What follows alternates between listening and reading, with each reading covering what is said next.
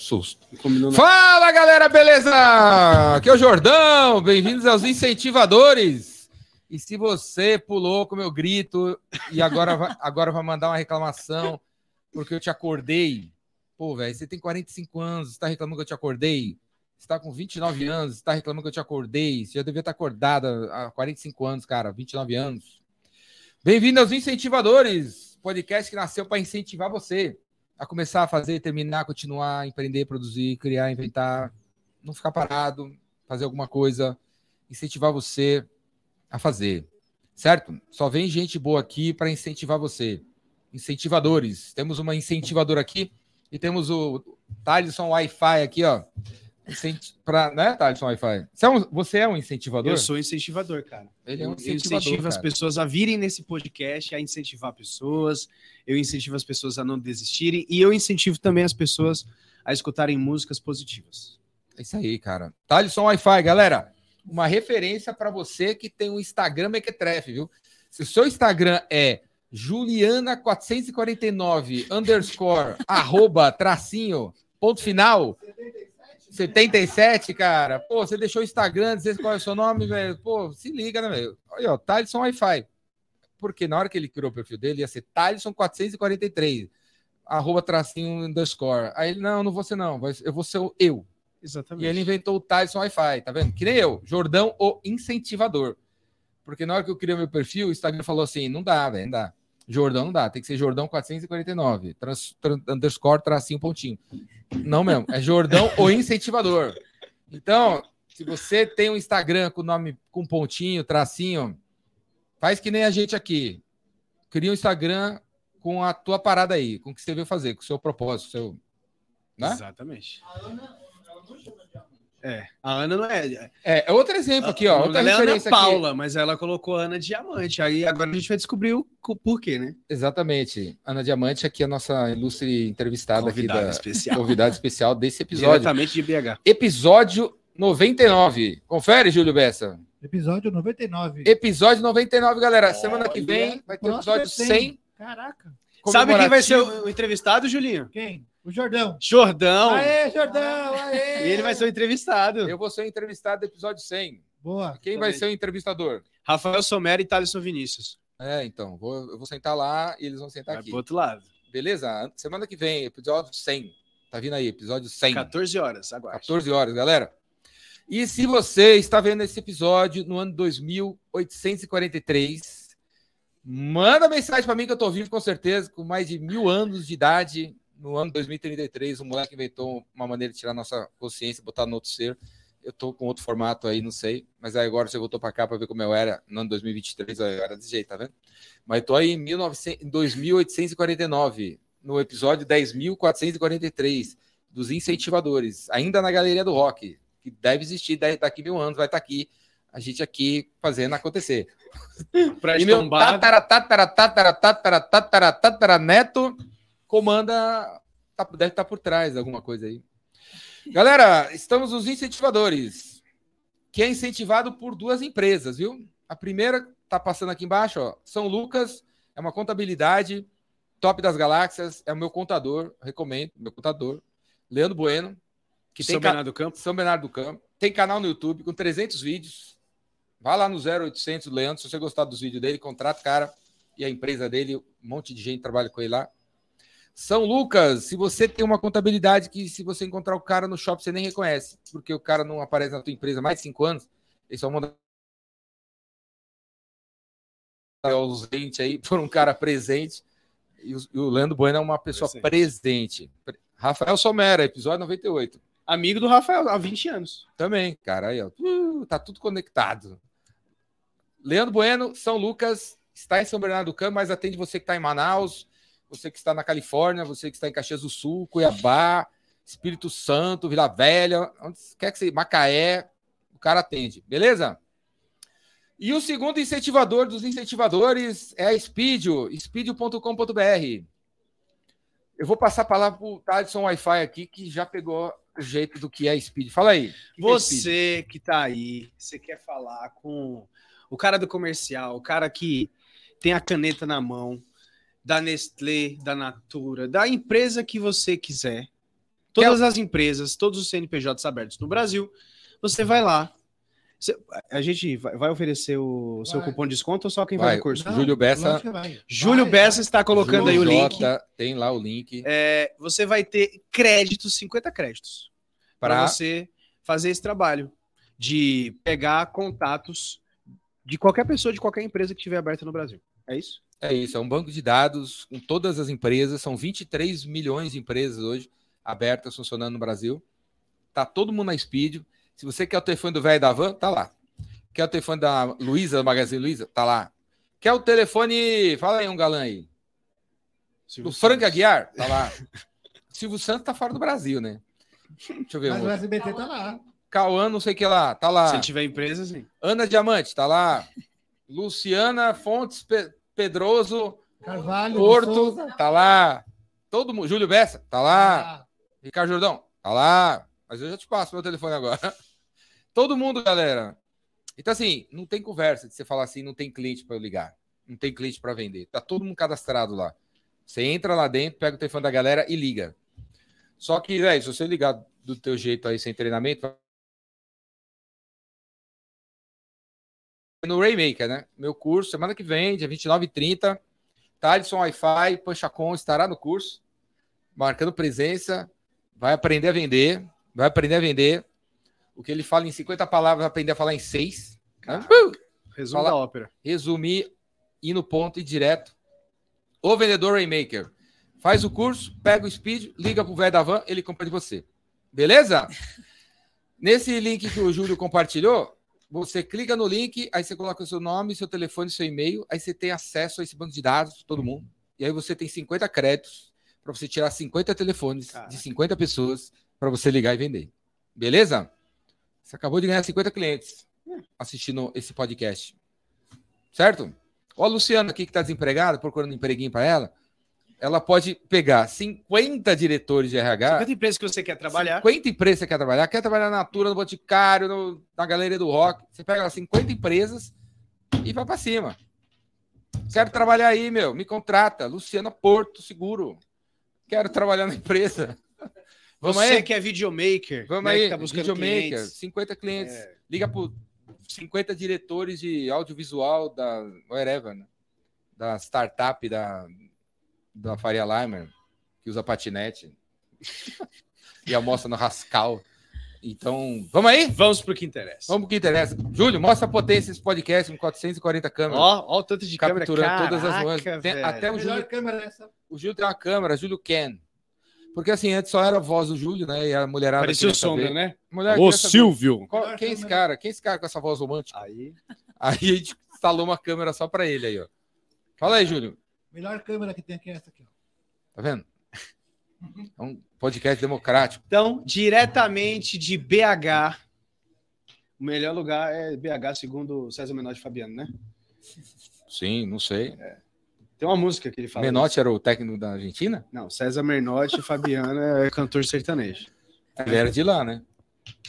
Sei lá de onde que ele é. Só sei que ele tem uma música, o lugar melhor que BH, não tem não. E aí, temos aqui doutora Ana Diamante, seja bem-vinda. Muito obrigada pelo convite. Ana, ó, quem vem aqui ganha minha palheta. Ó. Ó. Palheta, eu não tenho cartão de visita, eu tenho palheta de visita. Que chique. Eu vou nos clientes, eles me dão um cartão, papel, dou a palheta. E eles falam isso aí. Nossa, que chique. Que legal. legal, marcante. Marcante, já ouvi isso também. Você toca alguma coisa? Não, Só o coração das pessoas, Jordão. Não, mas é- isso aí você completou a frase. Pô. Não, é porque ela falou que não, mas eu. toco só Uh! pra frente, a vida tal? pra frente. Chama incentivador justamente por isso. Você ganhou a palheta, agora só falta o curso, o violão, umas horas para aprender a tocar, E marcar o dia da apresentação que a gente vai lá te assistir. é, arrumar um lugar para tocar, uma banda. Mas Pode a, po- a ponta do espaço. iceberg você já tá levando. Muito bom, muito obrigada. E a Ana Diamante, Porque já foi carvão. por quê? Você é de Diamantina, não? Não, Tem uma cidade lá em Minas, sabia? Aham. Já foi? Não. É top. Não, já tem ouro preto. É cheio dos minerais lá, né, cara? Das pedras preciosas. sim. Ana Diamante. Por que Ana Diamante? Porque eu já fui carvão. Já lavei roupa pra fora, vendi salgado no ônibus. fui ajudante pedreiro. Eu tinha um livro aqui, peraí. Falei, vai falando, vai Do falando. carvão diamante do, Isso, pode, pode. Não tá do aqui, não. Lucas. Não tá aí, Do não. Lucas, que é de BH também, cara. É. Não, mas falei, falei, falei, Ana. Te cortei. E aí, quando eu entrei numa multinacional, eu tinha trabalhado antes numa joalheria. E aí eu coloquei, eu tive um destaque muito grande em vendas de seguro e, de- e coloquei o nome da minha equipe de diamante. E aí, depois de muitos anos batalhando. Você vendeu muito seguro para uma joalheria? Saí da joalheria, fui vender seguro de vida. E aí, como eu tive sucesso nas vendas, fui convidada com 25 anos a ser gerente de uma grande multinacional. E aí Qual eu é? Qual é? Não pode falar? Prudential. Eu fiz 843 entrevistas para contratar o primeiro assim? profissional, profissional da minha equipe. Comia 25, é, fazia 25 entrevistas por semana, comia Você? marmitex em cima do computador. Porque na- no ano de 2001 não tinha rede social. Então era cato, currículo na internet. Sim. E eu não tinha feito faculdade, então era difícil eu achar um nível de um profissional muito bom para colocar na minha equipe, que eu queria encontrar pessoas melhores do que eu. Bom, a equipe foi um sucesso depois de muitos anos eu batalhando. E aí ela foi campeã uma vez, duas vezes, três vezes. Na quarta vez, as pessoas começaram a me chamar naturalmente de Ana Paula Diamante. Pessoal do salão, pessoal do supermercado, pessoal da empresa. Aí, primeiro, eu achava estranho, eu achava muito chique, né? Eu, afinal de contas, fui Ana Carvão. Depois, eu abri o Instagram e gostei. O carvão é você que inventou também. É, mas na verdade, assim, eu Você entrei, você veio do, do estado carvão, é, eu entrei nessa, de ser. eu entrei nessa multinacional usando um terno de cinco reais comprado no quilo. Então era bem carvão na visão do, começo. do, do mundo, né? Que muitas vezes as pessoas julgam pelo que elas estão vendo. A gente estava falando ali fora. Exatamente isso. Então é daí que vem o diamante. Só- É, eu tenho amigo de. Mostra aí, Júlio. Caça aí. Mostra aí pra galera. Tem- é, O Lucas. o Lucas, é. Tem um amigo de. BH, chama Lucas Veríssimo. Ele lançou um livro chamado Do Carvão ao Diamante. Pois é, que bacana. Eu já ouvi falar desse livro mesmo. Quero É, ler. é a sua história. Do Carvão ao Diamante. É, hoje E eu quem que te inspirou para fazer essa mudança? O que te levou? O que, que você estava buscando? de sair de uma multinacional. Não. do- desse- você, era- você se considerava um carvão, é isso? É, o mundo me via como um carvão. Uma menina. Você não se via como carvão. Não, Já se via como. mas eu era tratada como um carvão. Diversas vezes eu fui tratada como um carvão. E mas eu não estava nem aí para isso. Eu sabia que eu ia escrever a minha história e mudar a história da minha filha e da minha família, né? Então hoje o nome é chique, mas a essência é Simples. É Sim. simples. de uma pessoa que cada um de nós quer brilhar, né? Quer dar o melhor que a gente pode para quem estiver perto, em tudo. Então, sou mais uma brasileira, mais um brasileiro aí em busca disso. Mas é legal, né? Essa coisa Ana Diamante. Ficou chique, não ficou? Não é chique, ainda você tá cheio dos diamantes aí, ó. com, o disco lá. Inconscientemente. 145 pedras preciosas, pérolas. Não é? Luciana Porto Seguro, o que você acha? Temos, galera, tem uma galera nos bastidores, vocês não estão vendo. Tem que colocar que o microfone aí, ó. Coloca o microfone para ela aí, Que Julinho. legal. Então, Fala, você- fala de novo. Fala de novo aí. Eu conheço o trabalho que ela fazia na Prudential, que é um trabalho de consultoria financeira, não é venda de seguro de vida. Uhum. É um seguro que você faz de vida, a finalidade é proteger a sua família na sua ausência, mas que acumula capital. É, Me, me corrija se eu estiver enganada, se o produto não tem alguma diferença do, do HSBC, Legal. mas é bem interessante. você trabalhou na Prudential há quanto tempo? 20 anos. Formei 300 milionários. Funcionários. Prudential. Milionários. Eu, eu, trabalhavam para você, você fala? eu montei a maior equipe, a melhor equipe, uma das maiores do mundo na Prudential. Caraca. Por isso que eu saí, né, do, do, do porão para a mansão, porque eu já morei num porão sem banheiro com a minha filha. e você brincou, né? Ah, você mora numa mansão. É, pude escolher isso e sabendo que dentro do porão eu tinha um estado de abundância enorme, mesmo dormindo em cima do colchonete furado. Não é legal isso? Quando a gente percebe, faz uma retrospectiva, que a felicidade não tem nada a ver aonde você está, né? Tem a ver como você está. Quando você tava no colchão e tal, você era feliz. Sim, eu tinha tudo. Sua filha, Não tinha banheiro, né? Eu tinha um piniquim, aonde que era? BH? BH. Mas eu tinha minha filha E e como você foi parar nesse estado aí? eu casei Você grávida. tá considerando carvão? Porque antes, Ó, antes você já era já nasceu diamante. Todo mundo já nasce top das galáxias. com certeza. Aí você foi pro buraco. É. Você tá chamando de buraco aí. Eu casei O grávida. que aconteceu Quando antes? Eu casei. Então, eu sou Ana Paula. Então, do... até os 16 eu fui Ana Paula. Quando eu engravidei para casar, entendeu? Você engravidou pra casar? Para casar, minha filha tem 30 anos e foi planejada. Você queria casar com o cara lá. Queria. Você Por- engravidou pra casar com um cara, é isso? É. Já dá um golpe no cara. Não, pelo contrário. A história dele era tão triste que eu queria dar a mão para ele para um ajudar ele crescer. Porque eu sabia que eu ia com trabalho, tinha força de vontade. E, mas na caminhada não deu certo, aí eu separei. Com 20 anos de idade. Você casou com quanto? Com 16. Cedo, hein? Fui morar com sogra. Conheci o banho veloz, você conhece? Banho? Veloz. Não. Não? Banho veloz? É. Acho que não. É aquele que você entra para tomar. Você gosta de tomar banho quente? Não. Você gosta do frio? Eu gosto. Eu não. Eu odeio banho frio. Não, sou- a São Paulo é, às vezes é meio quente, né? Você acha? É. Eu não tô achando, não. Agora tá frio. Né? Mas não, não mas é, é tipo uma sauna, é um, uma. O banho veloz? Não, Então- é o seguinte, eu morava com a sogra. Então, se eu demorasse mais de três minutos, ela desligava a chave para economizar para a conta de luz não vir alta. Aí eu aprendi a tomar o banho veloz, porque eu não gosto da água fria, entendeu?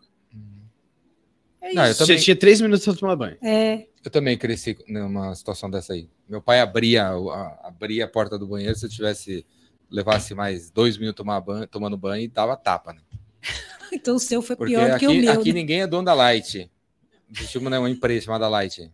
Né? Você, não, nem, você lembra disso? Não, Que era dona da, da, da Coelce. eletricidade, né?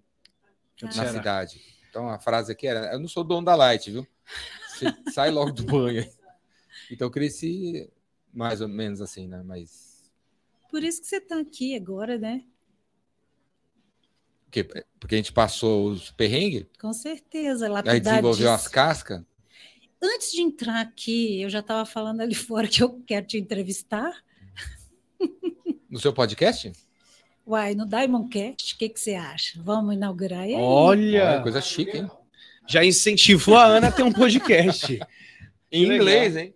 Inglês, Diamond. né? É chique. Diamondcast. Diamante é pobre. É É Diamond. Diamond. Diamond Cast ainda. É. Bora lá. Episódio número um aqui, ó. Oh, fechado. Vamos aí. Olha, Fechado. você vê no 99 do Jordão e ele vai ir no seu Cê- primeiro. No primeiro. Vai, bem. Fechado. Você me ajuda aí a comprar esses negocinhos aí. Tá bom, pode Tá? deixar. Tá de Wi-Fi. A estrutura deixa comigo. Bom, aí. Aí você tava bem, aí, aí, não, aí eu casei, 20 anos. casei grávida. abandonada. pra- Não, tem nada disso. Calma. Casei para ser feliz para sempre, né? Construir família, papapá. Aí fui morar com a sogra, porque o dinheiro dele não deu para construir, ele ganhava um salário mínimo. Então, o, dinheiro, o combinado era o seguinte: vou fazer o acerto na ele, vou fazer o acerto na empresa e construir no lote que o papai deu. Falei, beleza, eu já vendo salgado na escola e no ônibus, eu entro com os eletrodomésticos. Eu cumpri 80% do combinado. Você fazia salgado e doce? Não, eu comprava pronto, pegava por 50 centavos e vendia por um real. Dentro do ônibus? Também, porque levava uma hora e dez para chegar na escola. Aí eu já fazia amizade todo dia, era o mesmo horário. Aí já vendia, Já vendia coxinha povo, e né? tal. E lá na escola eu tinha uma tática incrível. Três minutos antes de bater o sinal, eu pegava uma coxinha, 40 alunos na sala, e aí comia, né, com aquela cara boa, batia o sinal do recreio. O pessoal, em vez de comprar na vendinha, comprava de mim. Você Fora- ficava lá na, Na porta. na porta? Lá de- Não, você ficava dentro da escola, né? É, sentada na minha cadeira. Eu abria Não, a dentro da sala de caixinha, aula. É, É, tem que ficar lá dentro, né? é. E aí eu comprei os eletrodomésticos, mas aí o dinheiro dele não deu para construir e fomos morar com sogro e sogra. E aí é, fiquei casada quatro anos, teve várias situações. Uma delas que um dia eu falei com ele, vamos batalhar para comprar um terreno, construir no nosso lote, porque a minha sogra meu sogro, para a gente sair da casa deles, deu um, puxadinho para a gente no terreno. Por isso que eu fui ajudante pedreiro, mas é de forma empreendedora. Para não sair. Não, para acelerar a construção do meu barracão. Já foi construindo sua casa. Porque como ele ganhava um salário mínimo, o pedreiro, é, ele só Não tinha... dava. É, aí eu era ajudante pedreiro, entendeu? Porque eu sou empreendedora, desde nova eu sou muito empreendedora. Com sete anos de idade eu consegui a minha primeira conquista material, fruto do meu trabalho, entendeu? Qual Então, foi? Eu vendia, é, eu morava numa rua de terra, aí eu pegava as pedrinhas, lavei, encerei, montei uma banquinha e passava, moço, quer comprar pedras mágicas? Criança de sete anos, você metia a mão, tinha uma moedinha, entendeu? Aí quando a minha latinha estava pesada, eu falei, mãe, eu quero comprar, no- me leva no centro da cidade que eu quero comprar uma roupa. E aí eu sempre fui muito vaidosa, eu comprei um conjuntinho de malha, que toda vez que eu conto isso, meu corpinho de sete anos está lá dentro daquela loja do, no, no conjuntinho. E aí quando eu senti aquela coisa, né, eu falei, nossa, eu trabalhei, eu escolhi, eu paguei, eu sou foda. Com sete anos de idade, não quero Se deixar empoderou. essa sensação nunca mais. Caraca. E aí, é, aí tem muita história. Me- Meu slogan é aquele ali, ó. Você viu? Vendas cura tudo. Vendas cura tudo. Você confirma? Sensacional. Concorda com isso? Concorda? Demais. Desde os seus sete anos de idade, né? É. Vem curando, né? É, já são 40 anos de cura. Entende por que, que eu virei diamante? Comecei a vender com sete. E, mas, e quem te inspirava? Quem te Ni- inspirou com sete? Ninguém, Seu pai, sua mãe? O que, que eles faziam? Você vivia com eles? sim. É, meu pai era comerciante, trabalhava Vendedor já. com tapeçaria num CLT. Eu acho Ah, funcionário. É, não tinha, não lembro de ninguém me inspirando. Eu lembro que acho Sua- que é e um sua mãe dom. era o quê? minha mãe dona de casa.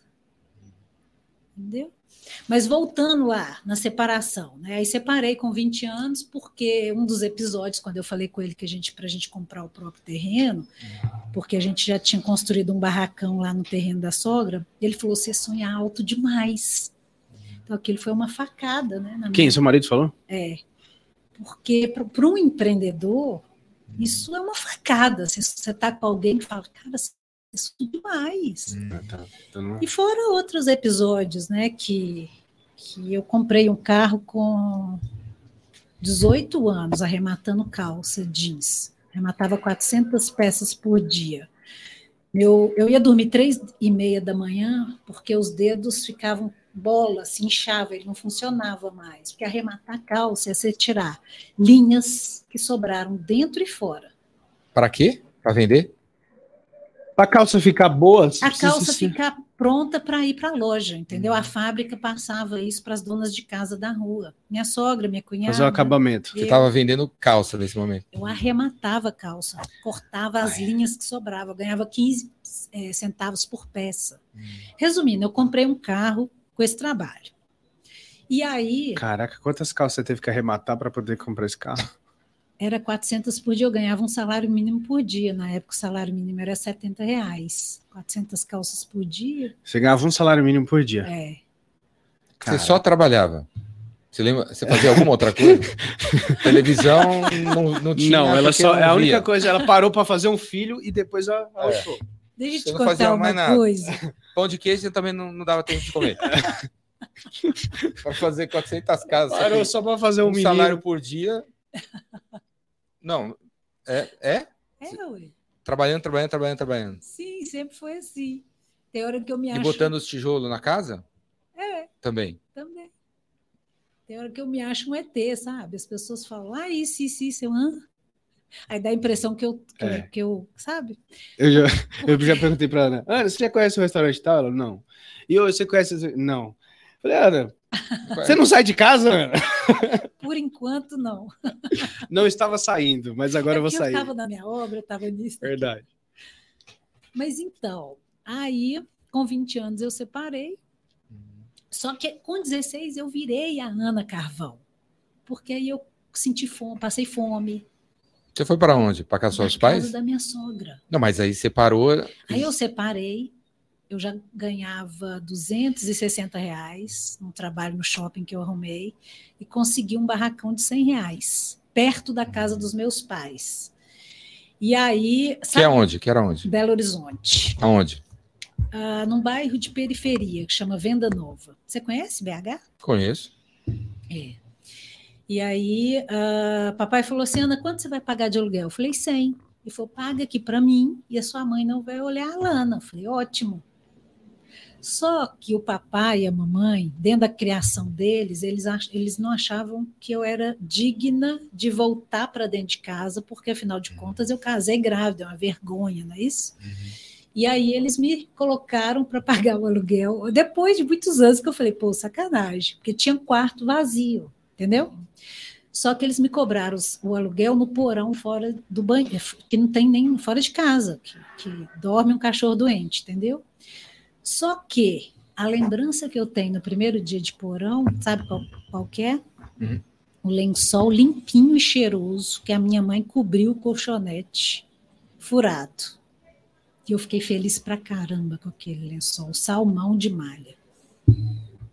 Então eu não enxergava, não estava nem aí onde eu estava. Eu sabia que eu ia virar minha história fruto do meu trabalho, entendeu? Sua filha. Comigo. Filha? Filha. Com quatro anos de idade, a gente lá no porão, e era muito engraçado, porque eu saía cedo, chegava muito tarde, e eu rezava o Pai Nosso com ela antes de dormir. Só que a gente estava tão cansado que a gente re- rezava o Pai Nosso na velocidade 5. Você não Aí uma olhava para a outra e disparava a rir no meio do Pai Nosso, porque a gente ach... queria acabar logo para dormir. Para as crianças Sua filha tem quantos anos hoje? 30 anos, mora em Brasília, Como chama? empresária. 30 Alana, anos. Alana? A L do pai e Ana. Alana, eu que criei esse nome. Depois eu Ela tá assistindo? acredito que não. Ana, peraí, Você deixa eu fazer umas pra ela? contas. Deixa eu fazer umas contas. Ana. Você- Você você teve essa filha com 20 anos de idade. 16. Com 16. Mais 30. Tô com 47. Caraca. Acabei de fazer. Tá Tem arrumado, hein, mulher, que não, tem mulher que não gosta de falar a idade, né? Eu não ligo para isso, não. Tá. Você fala a sua idade? Continue usando os produtos aí. Não, 49 é difícil. Mulher, tem mulher que não. Olha. A maioria não gosta de falar a idade. Você é dela? Tá. Quantos você tem, Thales Wi-Fi? Você acha que eu tenho quantos? Você tá, gast... você tá rodado. Como? Que isso? Que isso? Acho que tem. Não, 27. Primeira 35. pessoa que fala que eu tenho menos do que eu tenho. Eu tenho 30, irmão. Ah, quase. Acho que me dão mais, porque pela, 30, tá bem. Tá pela bem. rodagem, sabe? Tá, não, tá Rodei bem. murcho um pouquinho, mas depois tô me consertando. Você E tem a- quantos, Jordão? Quantos acha que tem? Ah, agora pronto. Fala logo, Jordão. 53. 53, cara? 53. Tem inteirão também. Tá, tá, tá. tá. Tem o cara de Coroa- 53? Coroa enxuta nessa sala, né? É. 53, corpinho de 30, cabeça de 15, comportamento de 7. Eu estacionei nos 7 anos de idade. 7 Ó, anos de idade. Você tem a cabeça de homem e coração de 7 menino. anos de idade é uma idade realmente importante. Você ouviu essa frase, Sete essa frase bonita que eu falei aqui pra você? Tem o quê? Você tem a cabeça de homem e coração de menino, Jordão. Pois é, os 7 anos, continuo com 7 anos. É, ele é fã do Milton Nascimento, galera. Ele sabe todas as letras, viu? Mas essa música é do Roberto Carlos, tá? Não é do meu nascimento, não. Mas continue. É isso. Até os 16 eu era Ana Paula, dos 16 ao 30 Ana Carvão. Ah, não res... calma. Calma. E aí depois. Não resume. Ela tá acelerando, ela É, tá acelerando, acelerou o negócio. Tá... Fez uma time-lapse assim. Tchum! Chegou no fim da novela. Aí, aí virou carvão. Não, por que, que você acha que você virou? Então, você tava na casa da sua mãe, ela botou uma. um- uma... Mas tava no porão, Jordão. Não, mas tava legal. Tava legal? Botou Você queria o- morar num porão, irmão? Não, eu tava com a minha filha e. É, e tinha Com comida. um lençol top da tinha- Então, mas assim, ela falou que morava num porão, né? Tava tudo limpinho, Não, tava tudo não, certo. mas ela não piorou as coisas- visualizava. Piorou as coisas ou esse era o porão? Piorou alguma coisa? Não, esse era o porão, só que, que assim, muita luta para vender, né? Muita luta para. Nesse, dia, nesse momento, você estava vendendo o quê? Com 20 anos eu estava na joalheria já, Ah, já tava na joalheria. joias. shopping. É. Eu entrei sem orelha furada na joalheria. Sem orelha furada? Me tornei a melhor vendedora já no primeiro mês, nunca mais deixei de ser, de todas as lojas. Caraca. Quando você começou a. a, a, a sua humildade você desenvolveu quando? Não, mas eu me tornei, me tornei. Entendeu a diferença? Sim. Aí foi pra joalheria. Aí cansou? Aí da joalheria, Alguém falou? uma pessoa que morou nos Estados Unidos muitos anos, sabia da potência da Prudential, me indicou para o processo. E eu não achei que eles iam me selecionar, Você não tinha faculdade nada. nada. E- Nesse momento, você estava se achando mais menos por não ter faculdade ou Ah, não. não? Ali, por ser uma multinacional, Você terminou a escola? segundo grau, fiz magistério. Professora? É, Chique. chiquérrimo. Aí, professora, mas queria ser professora? Ah, Era Que tinha na época. É, Mulher faz magistério. tipo isso. E aí na escola. Mas é mesmo, era mesmo assim. as crianças iam para comer, né? Então aquilo eu comecei a envolver demais com as crianças. E aí eu falei, gente, eu não vou aguentar, não vou conseguir mudar o mundo, isso aqui é muito triste. E aí eu falei, isso não dá para mim. Aí que eu fui de loja em loja no shopping buscar um emprego e consegui num quiosque. E aí do quiosque eu vendia tanto produto lá, que era um cordãozinho com uma pérola, que me aproveitaram para joalheria. E a vendedora me indicou para Prudential, eu passei. Eu falo que, independente, cada um tem a sua religião, sua crença. Eu não tenho religião, mas eu tenho uma fé em Deus. Deus abriu essa porta, né? Porque eu sou amiga do Chris Gardner da Procura da Felicidade, sabe? Sei. Porque eu contratei ele para um, pra um evento online no início da pandemia. E, e aí no Zoom, eu tenho vídeo, depois vou te mostrar. No Zoom ali, fazendo um briefing com ele, o empresário, de como que seria o evento. Na hora que ele ia sair, eu falei, Cris, deixa eu te mostrar minha foto no porão. Morei no porão com a minha filha. E vendendo seguro de vida, quando eu queria desistir, eu lembrava de você, né, no, no banheiro do, do metrô em Nova York com seu filho. Isso me motivava, e era verdade, a não desistir. Por causa disso, muitas pessoas foram impactadas. Ele, oh, oh, oh, aí ficamos amigos, né? E, e aí é, Foi para Prudential. fui para Prudential vender o seguro e, e tive destaque em vendas. E com, com um ano eles me convidaram para ser gerente, montar uma equipe. E eu pensei, se eu ensinar para um, pra- um nível de pessoa, um nível social, de pessoa melhor do que eu, né, ensinar o que eu aprendi na rua, vai dar bom. Só que foram 843 entrevistas para achar o primeiro diamante. Então, Caraca. quando você começou na Prudential, Era vendendo seguro, vendendo seguro, Pra de você. porta em porta. de porta em porta, Sem internet, não tinha escritório. tinha, mas o cliente estava Na rua. na empresa ou Em em casa. casa. Você ia em empresas e em casa, porta a porta. Fazia ligação, entendeu? Pegava a recomendação. Qual era a taxa de conversão? Quantos não você recebia? Eu tinha que fazer mais ou menos umas 23 visitas por semana para fechar três. Entendeu? Por isso que eu fiquei muito boa. Porque foi um ano fazendo isso, sábado, domingo, manhã, tarde e noite. Recebendo não de 20 e de 23. Recebia um, recebeu um monte de não. Uns- Dos 23, 20 era não, 3 era sim. É, taxa de fechamento eram 13 fechamentos para 3 sim, a minha taxa de conversão. Depois foi melhorando, mas era muito não, Sim. entendeu? E aí? Você E aí você- eu você fiquei gosta de ouvir não? boa de tanto fazer. Não, por isso que eu desenvolvi formas melhores De lidar com não. de, de minimizar o não. Mas recebia não, mesmo assim. Sim, porque Não o tempo todo. comprar seguro de vida até hoje, um tanto de gente não quer saber desse assunto, Sim, entendeu? Então, imagina no ano de 2000. sim. As pessoas não tinham nem plano de saúde, muita gente. Não, meu ponto é. o- Não, então, a gente recebe não o tempo todo. Como. O que, que, que, que você acha que você tinha que você, você continuava mesmo recebendo não? Como, li- como que você aprendeu a lidar com a rejeição? Você era re- era rejeitada bastante, 80% do tempo. Mesmo assim, estava lá. Então, E hoje tem muito corretor de seguro que hoje de manhã deve ter ficado na cama o di- dia inteiro sim, porque ontem foi rejeitado, quarta também, terça É. também. E o cara tá desanimadão.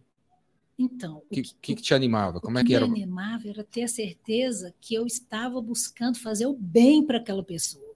Se Você ela acreditava no, na Prudential? no seguro de vida. Se ela não, quis, não, não aceitava, entendeu?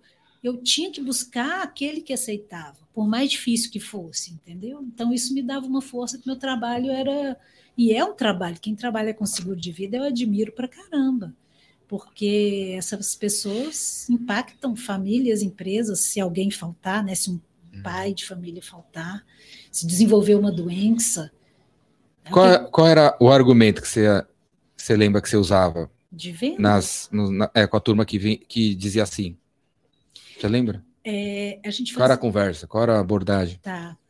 É tipo assim, ai, é, é um- essa parte é a parte mais importante e ela é demorada de explicar, né? Mas é assim, o processo, nessa hora, se apresenta a empresa para gerar credibilidade e confiança, e depois você cria uma situação para mostrar para ele a necessidade de fazer um seguro.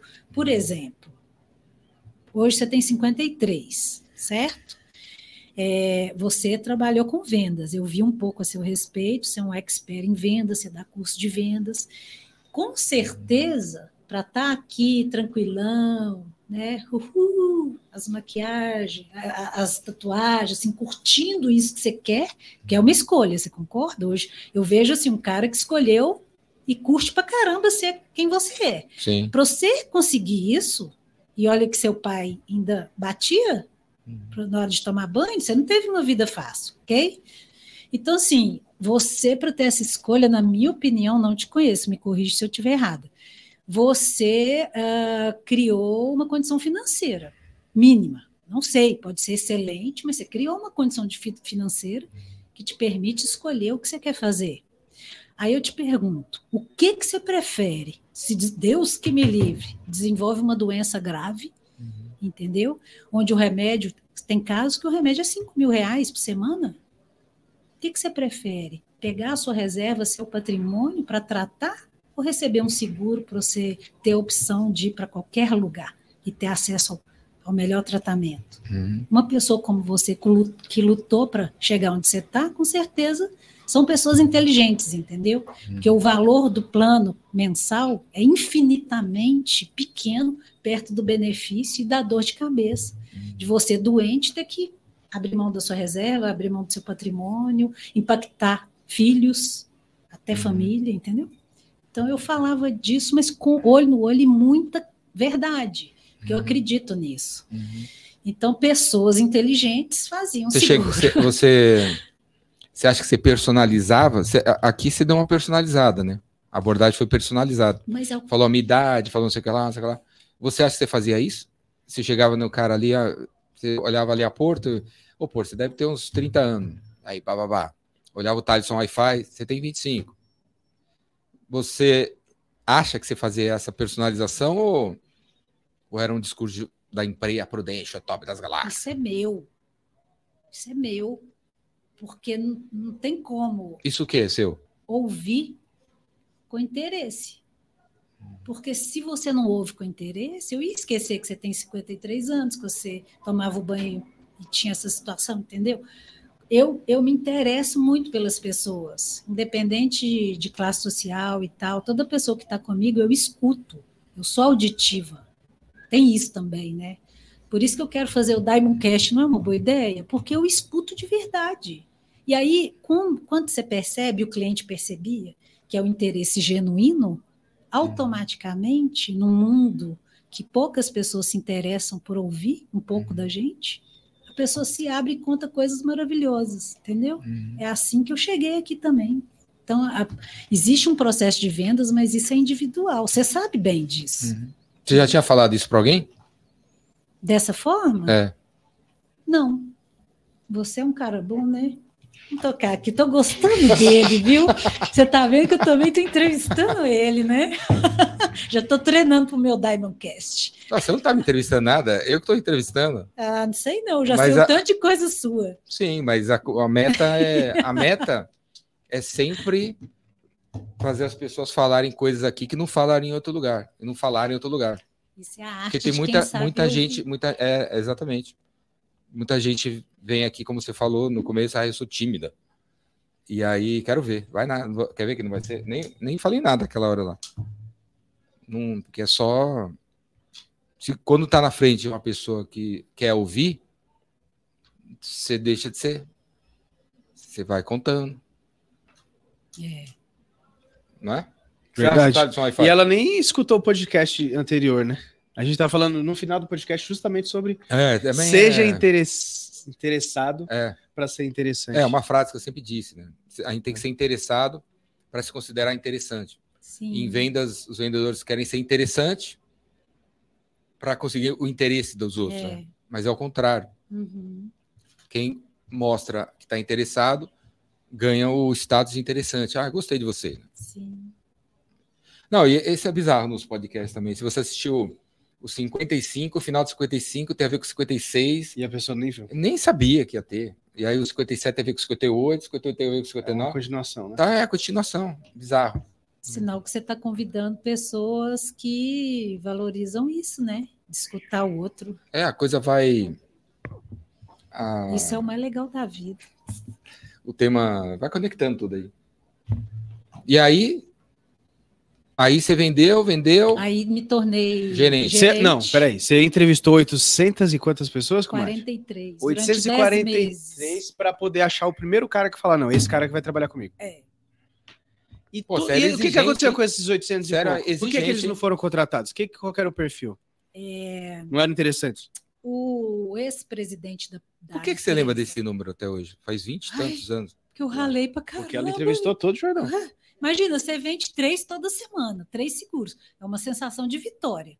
Três toda semana. De repente você vira gerente, passa dez meses, não acha ninguém? 10 meses sem achar Fracasso ninguém? Dez total. meses ué. Me sentia cocô do cavalo bandido, não tem isso? Me sentia péssima. Uhum. Me senti e, e, e eu lembro, eu pedia marmitex em cima, comia em cima do computador, porque eu ficava buscando currículo na internet. Não tinha rede social. E a tua meta era ter quantas? Deixaram você ter quantas pessoas? Eu cheguei até 18.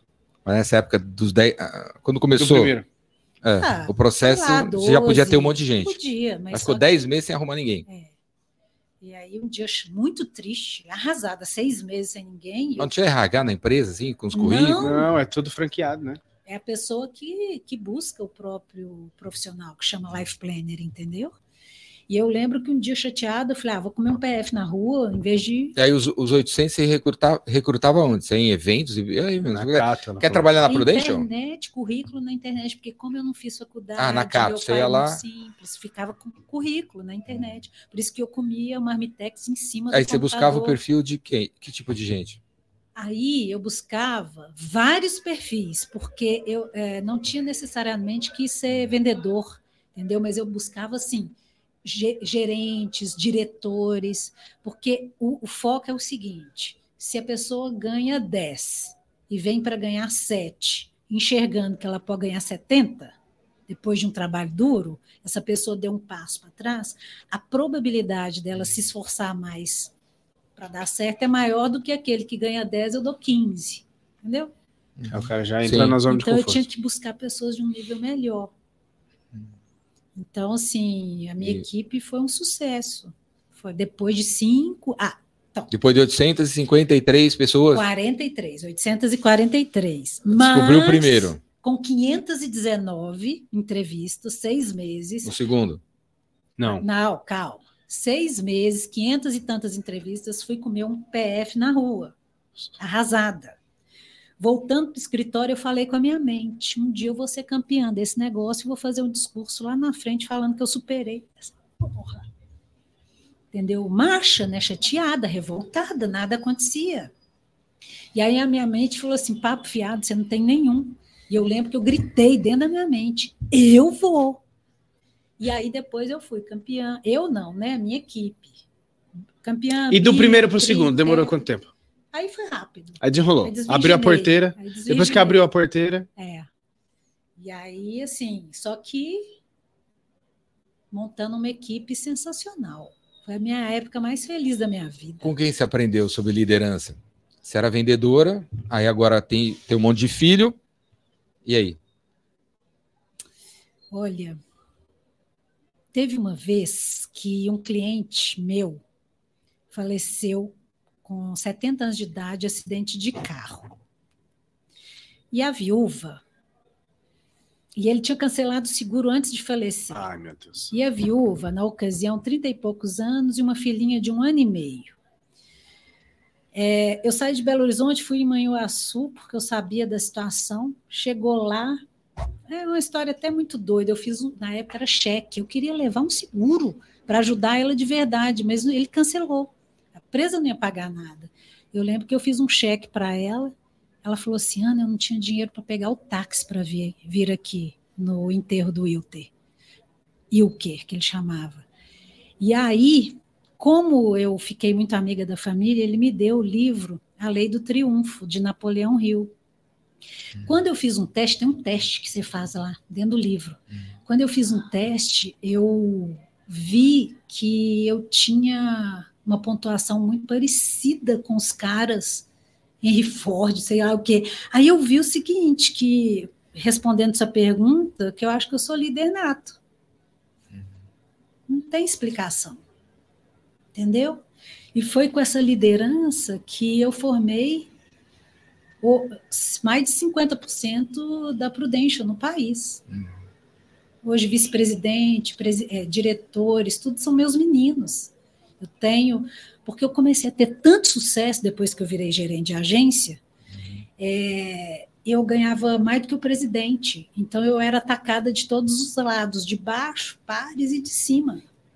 Então, para enfraquecer o meu resultado, eu comecei a doar os meus melhores, como se eu partisse a minha agência, doar para abrir em outros lugares, par para esperar as pessoas melhorarem, para meio que ficar Parecido. equilibrado, entendeu? E o foco sair de cima de mim, entendeu? Se você pudesse resumir a sua cartilha de liderança numa folha com uns, uns cinco princípios, quais seriam? Verdade. Verdade, em primeiro lugar.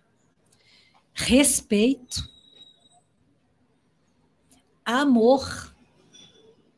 Muito amor. É, ouvido mesmo. Ouvido. Ouvir essa, esse, essa coisa que eu tenho. E mais um ponto: vontade de ver a pessoa melhor do que eu. De verdade, eu queria que eles fossem sucesso extraordinário. Como se fosse o filho, assim, sabe? Eu emociono de lembrar, porque isso é verdade, isso é genuíno, entendeu? Júlio Bessa, Obrigada. Tanto é que eu batendo as acho, palmas dele. eu acho que Deus olhou lá de cima e falou assim, gente, ela ajuda tanto meus filhos, porque eu acho que todo mundo é filho dele, que ela faz tanto por eles que eu vou dar uma forcinha para essa menina. Então ele sempre me dá uma forcinha e eu sou muito grata, entendeu? Esse tempo todo da Prudential, você estava em BH? Todo todo tempo. Você era da regional, assim, É. BH? E eu saí porque na pandemia eu investi 400 mil reais num... Mas peraí, o, você contratou uma galera, todo mundo Tá. se deu bem, mas deve ter contratado os caras mequetrefe assim Com que não- você teve que mandar embora. Com certeza. O meu segundo foi caso de Polícia? praticamente. Fala aí, fala aí. Nossa Senhora. Ô Jesus. O meu segundo foi indicação da esposa do meu ex-chefe. Como meu ex-chefe era dono de joalheria, dono de indústria de joias, e eu conhecia ela, Confiou. falei, pô, o irmão dela é empresário de turismo? Eu achei, não, tô feita, né? Então eu não fui muito exigente no processo. E aí, puxa vida, esse caso é pesado. Decepcionou. Ele me trouxe tanta dor de cabeça que se eu tivesse fazendo uma entrevista com o Thales, e, com o Thales, e falasse assim, você aceita uma água? Ele aceito. Eu saía com a cabeça tão quente da salinha que só depois de três horas que eu lembrava que eu tinha que voltar. E olha que eu era nova, hein? com 25, 26 anos. Eu lembrava que eu tinha que levar água para ele, de tanto que esse rapaz me deixou Tirava- de cabeça Que aprontou. quente. Nossa, por exemplo, antigamente, 2000, 2001, 2001, 2002, os computadores das empresas não tinha. Ti- Você entrava e jogava na internet tudo que você quisesse. Então eu saía em visita com a outra profissional. E, e aí, na hora que eu chegava na agência, eu tinha a Ana Miranda e ele. Eu sentava no meu computador, ele corria, vinha atrás de mim para conversar comigo, carente. Aí eu pegava assim, olhava pornografia. No computador dele. No meu, Ele usava o seu. Aí eu assustava, né? Aquilo ali, pá, pá, pá, estourando. Eu falei, que eu. É ele. Aí ele esquecia que ele devia de fazer isso. É, ele, que isso? Aí eu, eu que te pergunto. Que eu, a única pessoa que tinha acesso ao meu computador eram os dois, né? Então, assim, era uma pessoa que tinha um desvio muito grande de. E eu emprestava meu carro, porque ele contava que que estava escolhendo o carro ainda que ia comprar. Aquelas coisas assim. Golpe. Ah, Eu aprendi pra caramba com esse, com esse cara. Um mestre. Da paciência. Ai, ai. hoje a, a Prudential ainda está lá. Tá, Cada vez maior. forte. Uhum. Se que, que dica que você dá para alguém que está assistindo que queira trabalhar na Prudential para conseguir trabalhar e se dar bem na Prudential? Virar um milionário. É, Existe um modelo, né? Um modelo a ser seguido, é uma empresa de mais de 140 anos que direciona, mas a dica mesmo é o seguinte: disciplina e entender que você está fazendo bem para as pessoas, entendeu? Ter isso igual as pancadas que eu tomava não me afetava tanto, porque eu sentia o seguinte: se ele não quer, eu vou atrás de quem quer. E eu ficava tão feliz quando aquela pessoa protegia ele, a família, a empresa, que aí valia pelos outros nãos, mil nãos que eu tinha tomado. Sim. Eu acho que é um trabalho que, é, para quem tem disciplina e que tem entendimento do valor do, do produto, entende? Se a pessoa tiver isso, E aí, se tiver, quem, É. se tiver alguém agora que quer. parabéns. Hã? Fala aí, fala aí, pô. Eu não estou na Prudential mais, você sabe. Você Sei, entendeu, sei. Né? Entendi. Você é da Prudential? Não, ela tem, ela é cliente da Ela é Prudential. cliente. Da Prudential. Você já tem Estamos Jordão. falando uma vendedora, quer dizer, uma compradora aqui, dando testemunhal. E assim, o que o mais importante, eu acho que você fala com muita paixão e prestando atenção. Você acredita no produto e no serviço que você. Sim. Então, isso que encantava e fazia com que você sobressair dos demais. entendeu? Eu acho que um bom vendedor só se sobressai mesmo se ele acredita no produto ou no serviço que ele está vendendo. Que aí ele vende com paixão, se cliente. Então, isso eu acho que é o diferencial de um bom vendedor. Sim. Vendedor tem que ser comprador. É. Senão não vende, né? E eu consegui passar isso para buscar pessoas que, que entendiam o que era isso, entendeu? Você passou a conseguir perceber que, se- que a pessoa. Entendeu aquilo e eu regava né, esse lado. Eu acho que todos nós temos um, um lado bom e um lado a melhorar. Eu regava esse lado bom com os princípios, valores, crenças familiares, do que é certo, que, que eu aprendi. E aí deu muito certo, muito certo. E aí, assim, a primeira vez que eu subi no palco como campeã, quando você fala subir no palco, é foto em topo de Times Square, em Nova York, é suíte presidencial, é classe executiva, tem um glamour muito grande.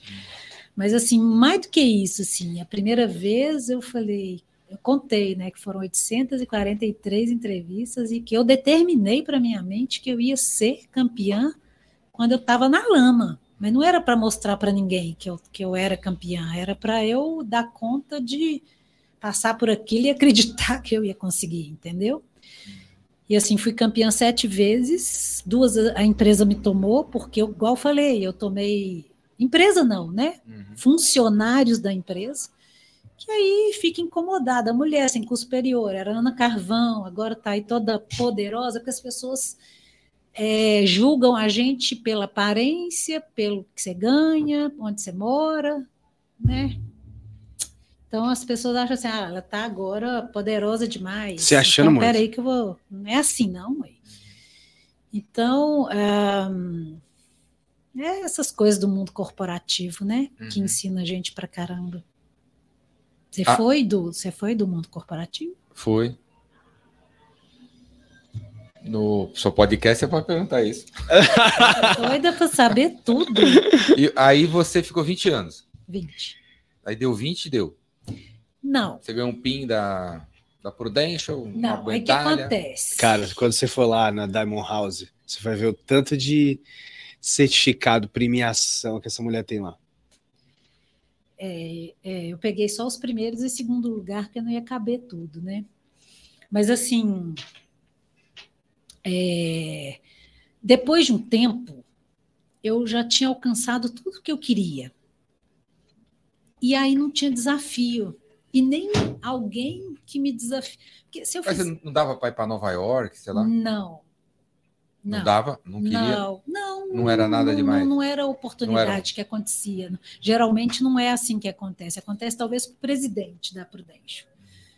Mas aí eu comecei a sentir um vazio muito grande. Aí eu fui estudar. Eu fiz cinco Tony Robbins fora do país, eu fiz dois métodos CIS do Paulo Vieira, eu- tudo que se formação dentro e fora do país, eu disparei a fazer a doida dos cursos. Mesmo porque eu queria entender por que, que em algumas áreas da minha vida eu fazia escolhas erradas.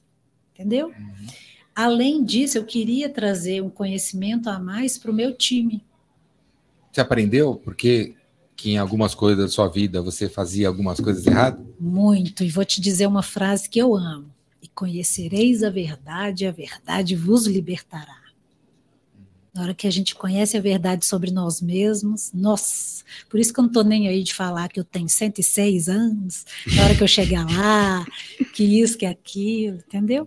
É aí a gente, libertador. se- a gente sabe quem a gente é de verdade, não precisa provar nada para ninguém. Né? E quem tiver que ficar do nosso lado vai entender essa força, porque tem essa força da vida, da verdade, da leveza, parecendo que não é leve, né? Mas é leve. Que a gente não está nem aí. se está de chinelo havaiano ou se está de labotã, é assim que fala, aquele sapato de solado vermelho. Ah, isso tem a ver com a frase do que eu falei no episódio passado. A vida é uma sopa, só que você está usando garfo. É verdade. Mas a vida é uma sopa. Mas está usando garfo, pô. Você que está complicando. É. O negócio seria mais simples. Mas aí, 20 anos, deu. Aí já tinha, já estava meio que dando, já não tinha desafio. Mas você estava então, mas dando certo na vida profissional, mas em outras coisas estava mais. Você está curioso, né? Mas vou te Não, eu, responder. go- eu gosto de, eu gosto de, gosto de fatos. Fatos. Calma, mas eu vou ter que te terminar de te responder a pergunta original. 20 anos e o quê? Aí vou te contar. Aí veio a pandemia. E eu investi 400 mil reais em fazer um curso online para falar para o meu pessoal, porque o meu pessoal não queria fazer visitas pelo Zoom. Presta atenção. Ah, você estava na Prudential ainda, na pandemia? Sim. Ó, fechou tudo. Belo Horizonte, a vida inteira em Belo Horizonte. Meus, meu time em Belo Horizonte. A gente já tinha vendido muito em Belo Horizonte. Então, os profissionais que eu tinha tinham que viajar o Brasil inteiro para vender. Entendeu? E pode na Prudential? Pode. Vender em Manaus e tal? Pode. Tem life planner no Brasil inteiro. E os meus foram pioneiros de ser- fazer não é isso. regional o negócio. Não. E aí, só que o meu pessoal falava assim, eu falava, gente, vai pro Zoom. O cara tá dentro de casa sem fazer nada, tem gente morrendo. Não, vai abrir tudo, vai voltar. Eu falei, não, não é possível. Você compra passagem, você paga hotel, você viaja, E você aluga carro E eu, agora você tem condição de fazer dentro da sua casa e você não quer. E aí, eu, eu tinha um namorado na época que fazia eventos, ele falou, por que, que você não faz? Ele sugeriu, por que, que você não faz um evento para esse pessoal? Aí eu falei, como assim? Falei, ah, quem que esse pessoal gostaria de ouvir? Eu falei, ah, Chris Gardner, da Procura da Felicidade, o Jordan Belfort, do Lobo de Wall Street. Ele falou, ah, se você, se você contratar a minha empresa e tal, a gente faz o evento. Aí eu investi, é, esperto. Aí investi os quatro, só que eu sou mais. Porque na hora que ele queria me dar a lambada, eu saí fora. Mas aí é outra história também. Vamos para a pergunta original. Aí o que, que aconteceu? É, só que o marketing digital é muito agressivo. Então, como ele tinha empresa de eventos, imagina, eu contratei Chris Gardner, Jordan Belfort, paguei R$ 6,05 do dólar no cachê. 50 mil dólares. Para cada um?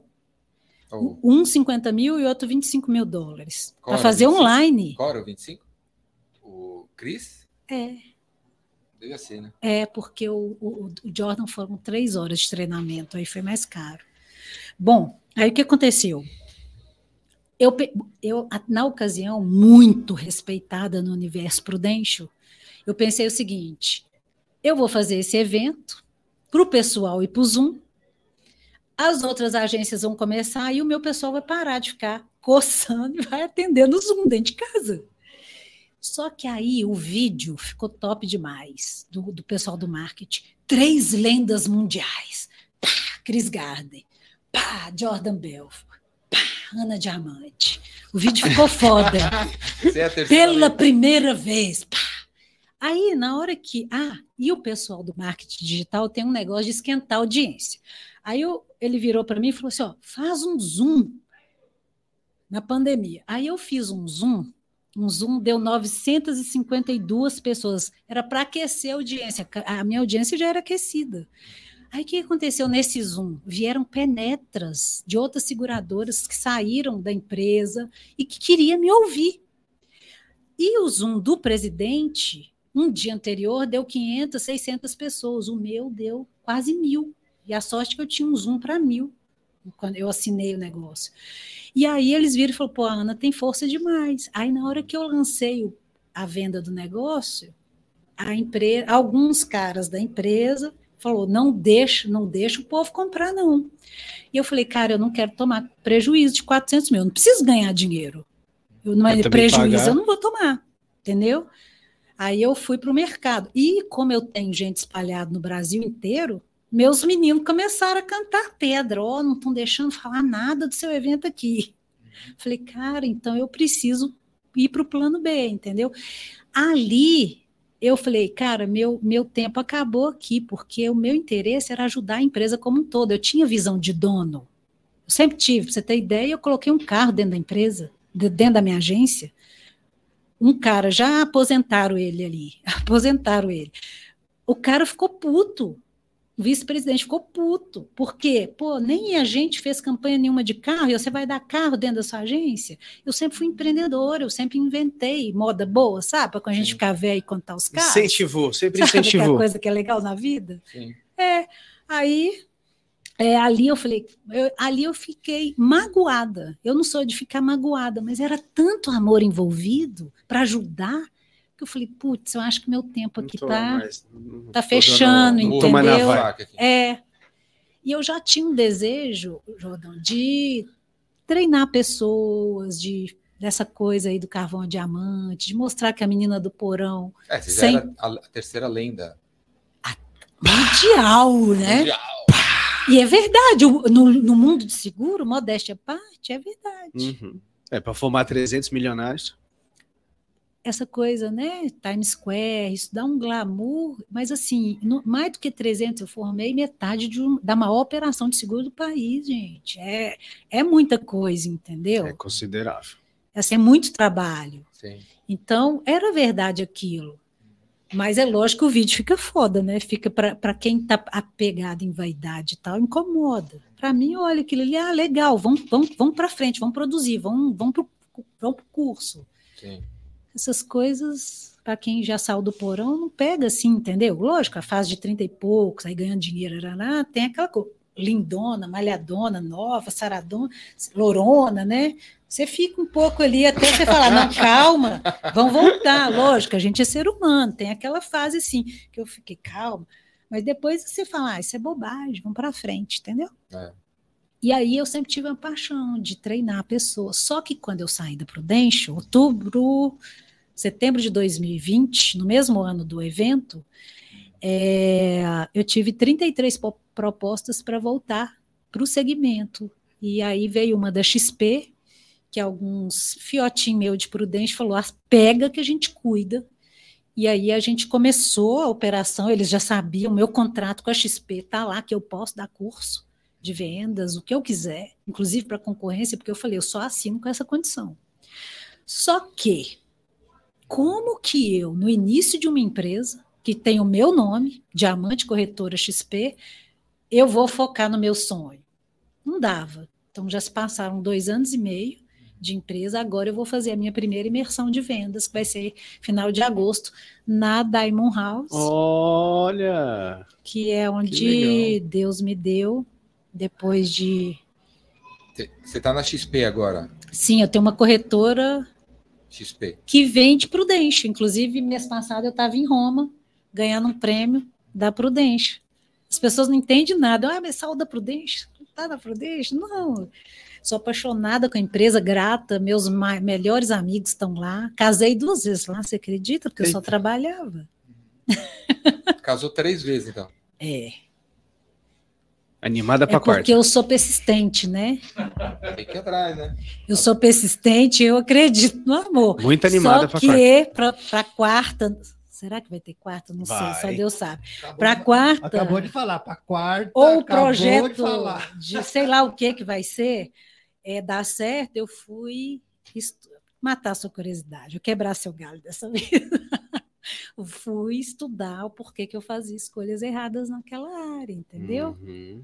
Nessa área aí. É, naquela na área área do amor. do amor. E aí? Descobriu o quê? A minha criação, tipo, gerou até os sete anos a gente tem uma. Cada um de nós, a gente não recebe o amor incondicional, a gente recebe o amor condicional dos nossos pais, né? E até os sete anos a gente tem uma vergonha para esconder. Isso é inconsciente. Uma, uma- vergonha? É. Por exemplo, você já viu pessoas que se acha burra e que não é? Sim. Você já viu aquele menino que é doentinho da família, ou o filho doente, que toda hora ele finge que ele está doente, ou ele faz um drama que machucou, ele fica doente mesmo. Ele Sim. cria a própria doença. É porque quer, quer amor dos pais, né? O mentiroso, por exemplo, o mentiroso. O mentiroso, na hora que o pai vai chamar a atenção a primeira vez, viu que a família parou para chamar a atenção, ele vai ser mentiroso o resto da vida, porque ele quer atenção, enquanto ele não tiver aquilo. Sim. E aí, só que, que mas as, as crianças, elas querem esconder, porque isso é uma vergonha, entendeu? E a minha vergonha era, ficou no meu subconsciente que eu não tinha valor, entendeu? Então, quando você não tem valor, ficou no, no subconsciente, qualquer pessoa que aparece e faz qualquer coisinha, você se entrega, entendeu? Te valorizando. É. Você tá precisando disso e Tá carente. vai lá. Entende? Isso é um processo extremamente demorado e doloroso e que você sai toda estrupiada até chegar nesse nível de consciência de colocar isso na mesa com a maior naturalidade do mundo. Porque se você ainda não descobriu, com todo respeito, né? Se as pessoas não descobriram ainda qual que é a maior vergonha, descubram rápido, para você resolver isso rápido e viver como você merece viver, que é isso que Deus quer. Faz sentido? Passa. Uhum. Total. O olhinho dele tá cheio de água, acho que ele entendeu o que eu tô falando. É. Tá, isso Wi-Fi. Olha lá o livro lá do. E aí você aí, então hoje você se valoriza. Sim. É lógico que é uma briga constante, né? Ah, Isso é muito ra- enraizado. É uma briga constante da gente buscar sempre entender e, e- e- vir para isso. Isso é todo ser humano tem isso. Por exemplo, no curso que eu fiz, inclusive eu vou indicar aqui, que foi, nenhum curso do Tony Robbins, olha que para cada curso do Tony Robbins, 10 mil dólares só entrada. Imagina, passagem aérea, hotel e tal. Nenhum me ensinou isso que o Instituto Hoffman, da, aqui de São Paulo, da Heloísa Capelas, me ensinou. Entendeu? Que é? Por exemplo, lá tinha um colega nesse curso que ele é filho da amante do pai. A mãe dele é amante do pai. Filho da amante do pai? É, a mãe dele é. O pai tem ela como segunda mulher, certo? Olha como é que foi interessante. Sabe o que, que ele achava que ele era? Hum. Uma vergonha. Sabe por quê? Porque toda vez que o pai estava encontrando com a amante e saía para ir no shopping ou qualquer outro lugar, solta a mão, solta a mão, solta a mão. Se vinha alguém conhecido, solta a mão. Isso aconteceu algumas vezes, em várias ocasiões. Sim. Esse menino achava que era porque tinha vergonha dele. Então, a vergonha que ele tinha que esconder é que ele é uma vergonha para o mundo. Se ele foi vergonha para o pai e para a mãe, olha que dó. Nossa, esse menino foi o que mais me marcou. Ai, ai, tadinho. E aí ele vivia todo complexado. Por isso, né? É pesado, né? Eu acho que tudo é culpa de Adão e Eva. Coitado dele. A tal da maçã. Ah, eu acho que o... tem a ver com o papo Sumero também, né? Da consciência, né? Tem que. Eu acho que tudo começa na gente. Gente- você- nós somos só amor. Qualquer É. sentimento que você tenha dentro de você que não é amor, tá errado. Uhum. Não te pertence. Sim. Que nem recentemente uma amiga minha veio se queixar que o marido dela não entende que ela tem ciúme dele numa situação X. Ela quer que ele entenda isso. Aí eu falei para ela, ela tá reclamando disso. Eu falei, ó, meu, ó, minha filha, você não, se ele entender, você vai ter ciúme. E você não vai se, se desfazer do ciúme. Ele não tem que entender, não. E nem você.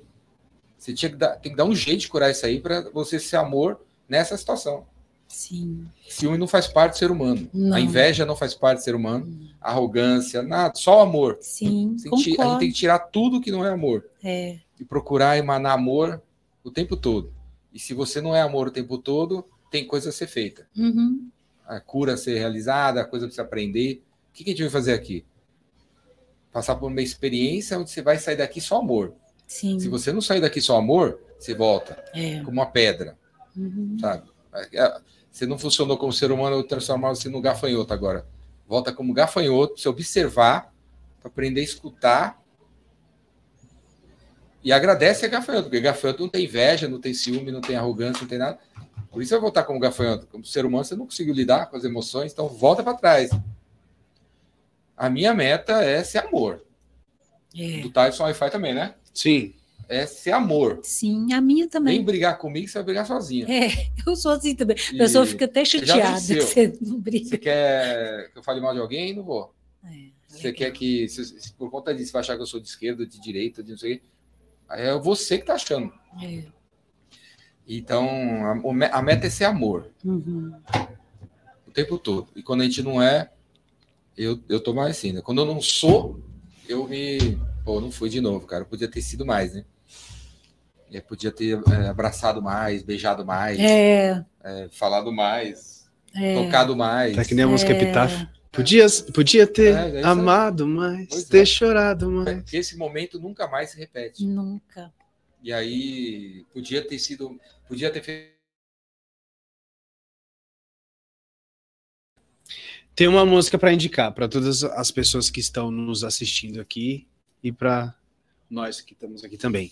Se chama Amor de Índio, Ah, Milton é, Nascimento. é linda. Almir Sater, o filho Não. do Almir Sater, Ah, também gravou, gravou também. recente com o maestro Com o maestro João Carlos Martins. para a revista Pantanal. Eu fui no concerto e ele estava, o Sim, o Gabriel Sater. Gabriel. E, mas escutem na voz do Milton Nascimento, que é mais emocionante. mas com o Gabriel também fica boa. Mas a letra dessa música. Porque a gente falou tanto de índio hoje no podcast, né? E tá falando de amor aqui. Amor de índio. Boa. É, falando em amor, posso fazer um comentário? É, todas as vezes que eu quis desistir de tanta coisa que eu passei, é o amor para minha filha, o amor da minha filha que me deu força. Entendeu? É aquilo ali que me deu o amor de olhar para ela pequena e falar: não, eu vou construir uma história melhor para gente, entendeu? Depois de que ela passou a entender, lógico que ela sentiu a ausência da mãe. Eu pude, alguns momentos eu doei mais de mim para um profissional meu do que eu pude doar para ela, apesar de ter amamentado nove meses. Foi o máximo que eu consegui, porque não tinha comida nem para mim. Ela mamava uma hora de cada peito, porque não sustentava, entendeu? Mas depois que ela cresceu e ela começou a entender as coisas, ela é muito simples. Minha filha. Ela trabalha com a Prudential também? Não, ela mora em Brasília, é empresária. Ela administra, tem uma empresa, ama flats, administra uns 40 é, flats no Airbnb, tem equipe. Minha filha é maravilhosa. Não. Eu falei, chorando, essa semana passada, ela me convidou para falar com a equipe dela. Ela é empresária, gente, CNPJ, é uma coisa mais linda. E aí ela me chamou lá, tinha umas 10 pessoas, e eu falei: nenhum troféu, nenhum patrimônio, para mim, é maior conquista na vida do que ela ser a pessoa que ela é a minha filha não tem, não está nem aí para a bolsa de marca, não está nem pelo mundo corporativo. Eu comecei a comprar, a poder escolher é, e tal, mas a gente, ela é muito mais, né? Assim, não está nem aí para isso, sabe? Ela é maravilhosa. É, e ela é a minha maior, maior vitória na vida, porque para e pensa, tudo que eu passei. A menina né? Poxa, a Lana só usava roupa doada, azul, do primo. Doada? Doada, não tinha roupa para ela. Eu lembro que eu pegava retalho para costurar. Eu costurava as roupinhas dela. As minhas roupas eram doadas. Gente, Show de bola. Ônibus, eu já fiquei 20 minutos dentro do ônibus de Saci Pererê, porque quando na hora que eu mexi o corpo, tirei um pé do chão, não tinha Não espaço para descer ele.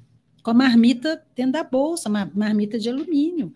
E de Saci Pererê falando, eu olhava o rosto das pessoas ali dentro, meio que conformados. Eu falei, não, não aceito. Não é possível. Acordei 5 da manhã, são quase meia-noite. Olha o que, que eu fiz. Eu tenho uma filha para criar, eu não concordo, não, não aceito. Eu vou mudar isso. Por isso que na hora que a gente começou, você riu aí. Você só trabalhou, minha filha? O preço foi alto demais. Tanto é que eu vou te falar qual que é o meu maior desafio hoje. Você já ouviu aquele livro, O Cavaleiro Preso na Armadura? Tem esse livro.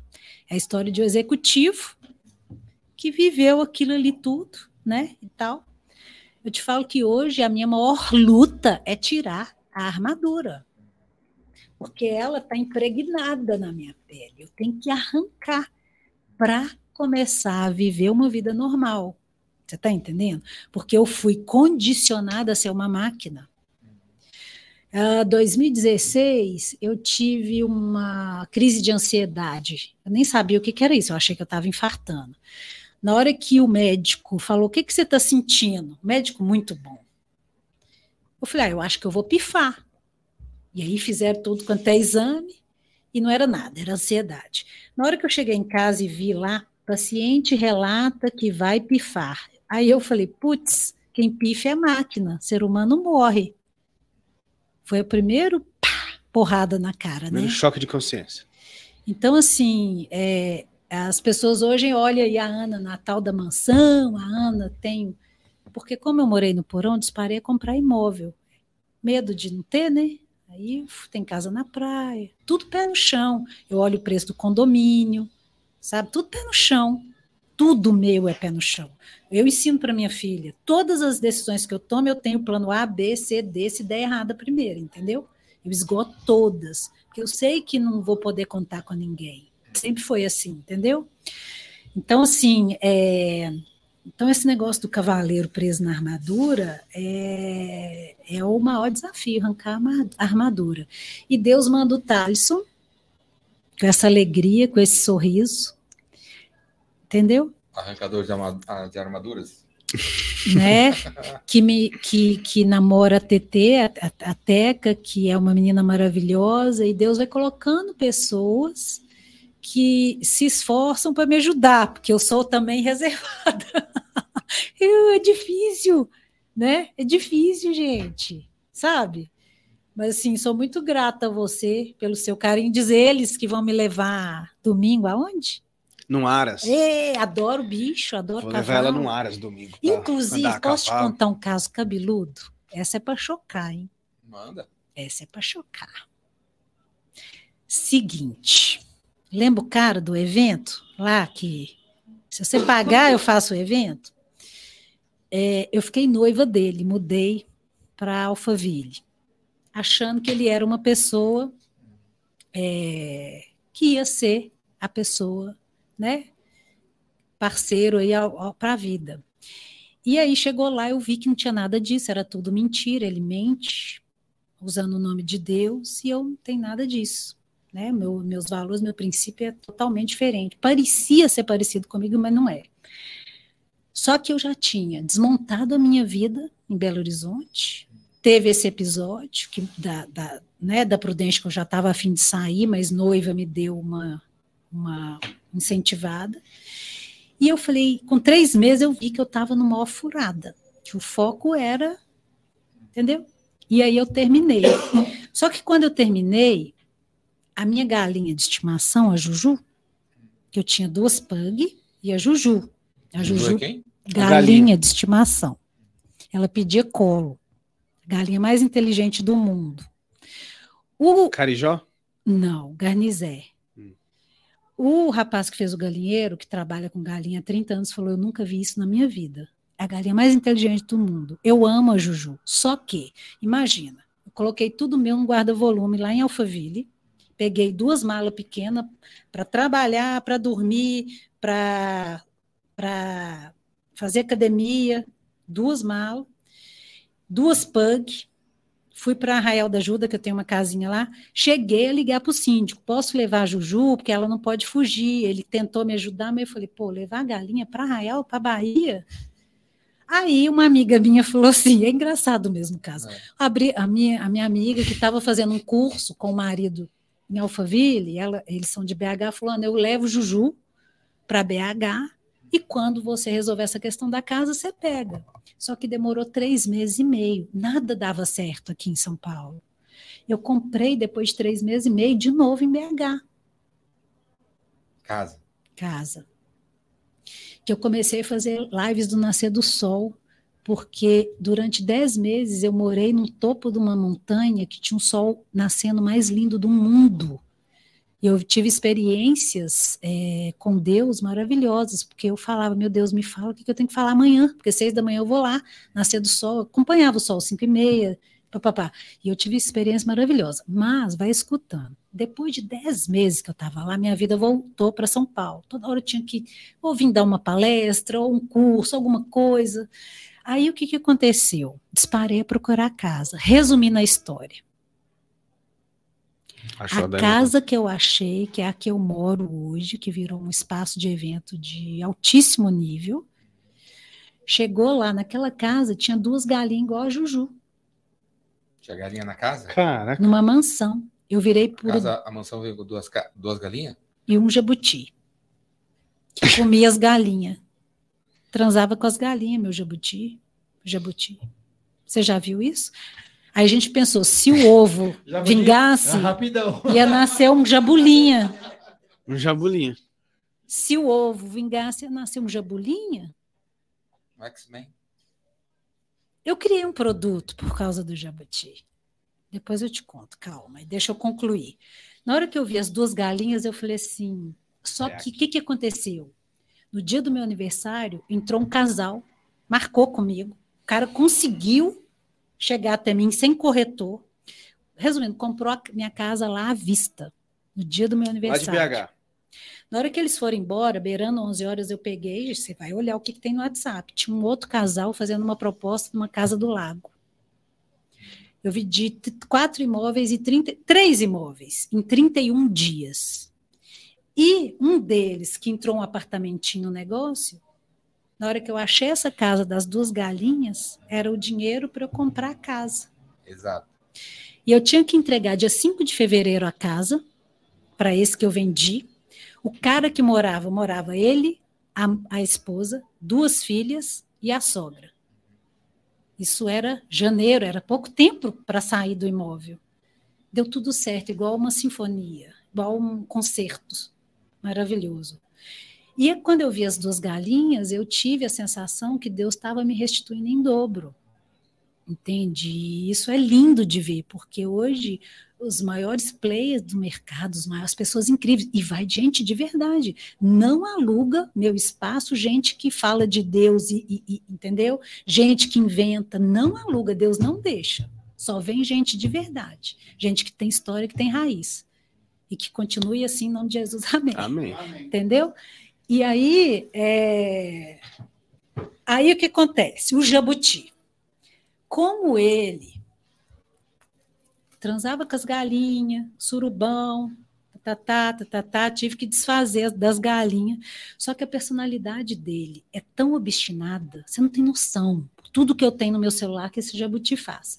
Eu falei assim, gente, se eu pegar uma gotinha desse jabuti e criar um produto, vai acabar com o problema de falta de libido no mundo. Aí eu criei o elixir do jabuti, Elixir do patenteei, fui atrás do produto, entendeu?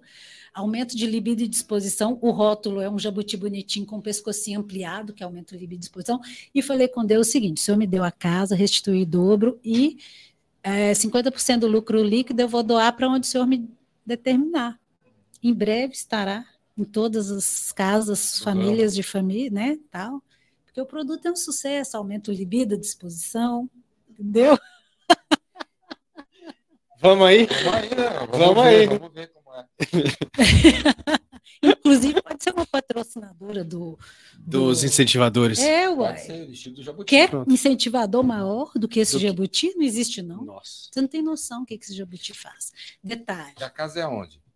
Deixa eu só te contar uma coisa. Ano passado eu fui em Boston para um evento de seguros. Fui em Harvard, na biblioteca de Harvard. Tô eu lá, tem um livro, Sexo Inusitado dos Animais. Falei, ah, vou folhear esse aqui. Chegou lá, o jabuti mede 55 centímetros em média. O órgão sexual é 25 centímetros. Dele? Ô, louco. Se você jogar na internet jabuti tarado, você fica chocado. Jabuti tarado. 25 centímetros. 50, mais de 50% dos jabutis são tarados e eles vivem 100 anos em média. É um É? bicho muito 100 peculiar. anos? Bastante. Aí eu fui entender tudo de jabuti. Ah, aí Jabuti deixa é eu o te contar prêmio uma coisa cinema, né? engraçada. Brasileiro, Contar uma né? coisa engraçada para vocês. Comecei a pôr no meu stories o surubão que rolava, que eu fiquei muito, muito impressionada. Aí, um menino de 10 anos, o Pedro, virou para a mãe dele e falou assim: mãe, a gente tem duas fêmeas aqui em casa, em BH. Vamos dar uma para Ana Diamante, pôr para o Tatá namorar, e chama Tatá. Jabuti. O dono falou comigo que era Tatá. Eu perguntei, por quê? Ele, não, Tatá. Eu achei tartaruga. Não é, deve ser porque é tarado, né?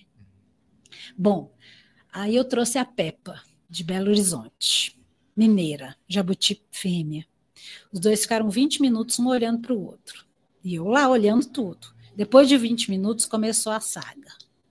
Ele ia, ele morria sete minutos. Depois de sete minutos ele voltava, ia de novo, o dia inteiro. A vida da Peppa é fugir desse jabuti, porque ele não dá sossego. Louco. Eu Legal. tenho que separar. É sério, gente, é incrível. Você viu um pouquinho de Eu vi. jabuti lá. Eu Você não fiz um sabia essas histórias. Não, das não. galinhas você me contou, mas Sabia. da, da Peppa eu não sabia, não. Legal. Então, a minha vida é cheia de Quem histórias. É, é uma inspiração. É um, Inspiração. é um incentivador. É um incentivador. É. Vamos trazer ele aqui. Não, ele, ele o tem a cara de ser patrocinador aqui, ó. Maior Cara, incentivador. É o cara. Existe. Entrevistar esse Jabuti. Não sabia que Jabuti era tão. Era assim. Vou te falar uma coisa.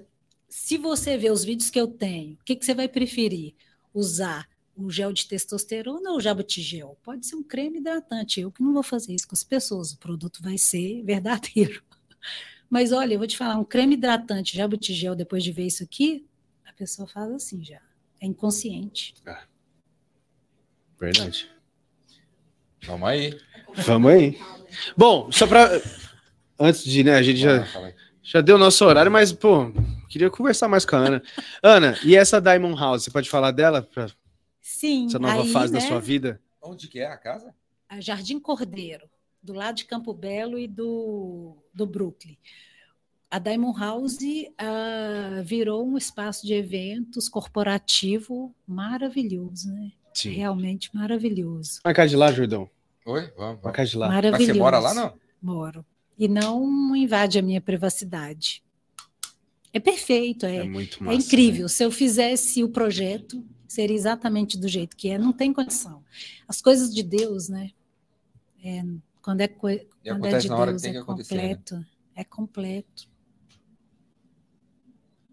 É, galera! Muito bem. Ana, diamante, e, os- e as galinhas e o jabuti, e a Prudential, e o carvão, E a Diamond e a House. Diamond House.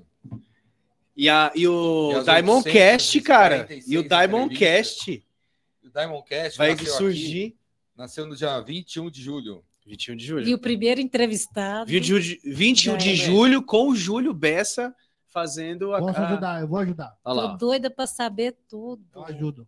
Conte Esse homem gente. com essa cara misterioso. Ana, agora ó, olha para aquela câmera lá ó, Câmera Câmera- 97. Câmera É. 97. e manda um recado para você assistir daqui cinco anos. No dia 21 de julho de 2028 eu vou te mandar esse trecho. Eu tenho CRM, hein? Um recado para mim, É para você assistir daqui cinco anos. mas Então, o é um para eu recado- assistir, o recado para as pessoas. Não, é um recado para você. É você mandando um recado para você Do futuro. do- no futuro sobre o seu.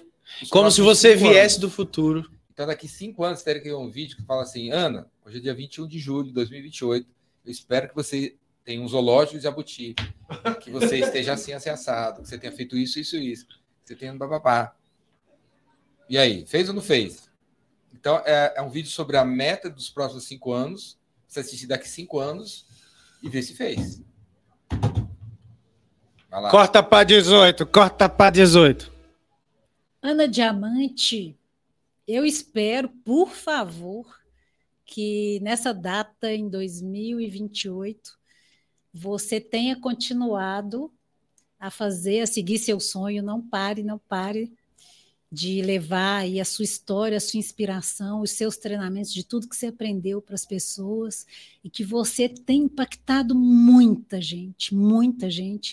E eu espero, sinceramente, que você tenha conseguido, que você consiga tirar toda a armadura e que viva intensamente, intensamente, sem sem peso, sem culpa, sendo muito feliz e levando esse seu sorriso, essa sua alegria. Isso que eu espero. Glória. Show de bola. Amém. Aê. Parabéns. Obrigada, querido. Prazer. Prazer meu. Você quer falar alguma coisa que, que a gente não tenha falado? Só falar que para eu estar aqui agora, né? Merecer estar aqui com vocês, conhecendo uma pessoa tão peculiar que eu estou realmente muito interessada em saber da a sensação que eu tenho que você tem uma força muito grande aí. Só que eu ainda sei muito pouco. Tem uma força, tem uma história muito forte. E eu só estou tendo esse privilégio de sentir isso e que olha que eu vou, né, saber a sua história, porque eu consegui passar por toda a pressão e ser merecedora de estar aqui. Então, eu desejo que as pessoas é, aguentem a pressão, porque o que espera pela frente é, são muitas oportunidades boas. É isso. Te espero no Diamond Cast. Vamos aí. Aê.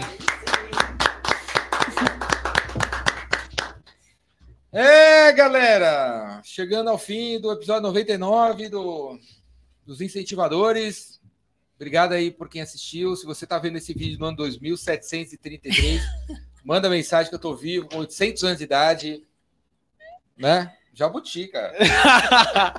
Ele e, e renovando, e renovando, e tomando as, sei lá o que que existe aí. Tô vivo aí, pode ter certeza. 2000, 2943, tô vivo. Beleza? Valeu, Tyson Wi-Fi. Valeu, Jordão, obrigado Cara. pela oportunidade e quero dizer que eu estou muito feliz de participar desses podcasts e muito animado para estar no episódio número 100, que a gente vai te entrevistar e saber realmente assim a sua história Peculiar. peculiar. E então, gratidão pela oportunidade de sempre que você me dá aqui. Ana, muito obrigado por ter aceito o convite, por estar aqui com a gente. Que Deus continue abençoando você e sua vida. Tô muito, tô gostando muito de estar convivendo contigo, de ter esses momentos maravilhosos, né? Obrigada. E meninas também, obrigado por estar aqui. Júlio Bessa. E você que está aí em casa assistindo, ó, contrate a São Lucas, assina a Espido e continua assistindo os Não podcasts. Speed, Speed. Speedio. E continue assistindo os podcasts, porque daqui só sai coisa boa. Valeu. Falou. De Frank Aguiar. Escute Frank Aguiar, Amor de Índio do Milton Nascimento. E tem, eu tenho uma música para indicar também. Qual? A Começar em Mim. Haja Conhece? mais Anota amor a começar em mim. Essa aí. Me manda ela. Amor que eu tanto quero ver a começar em mim. A começar Você em lembra da, do mim. resto da letra? sem me perceber, que antes possa me reconhecer e perceber o seu amor. E se houvesse mais perdão? É, esqueci. a Começar em Mim, galera. Se você nunca escutou, A Começar escuta, em Mim. Escuta aí todo mundo Vibe. aí. Escuta aí, do começo, dá, desde o início. A começar em você, começa em você. O nome dessa banda se chama Vocal Livre, sensacional. Essa música e várias outras deles são sensacionais. Vocal Livre. Galera, obrigado a todos pela participação, presença, audiência, seja no Spotify, seja no vídeo no YouTube. Tamo junto até depois do fim, hein? Valeu. Amém. Até depois do fim que não termina, hein? não tem fim. Tchau! É nóis.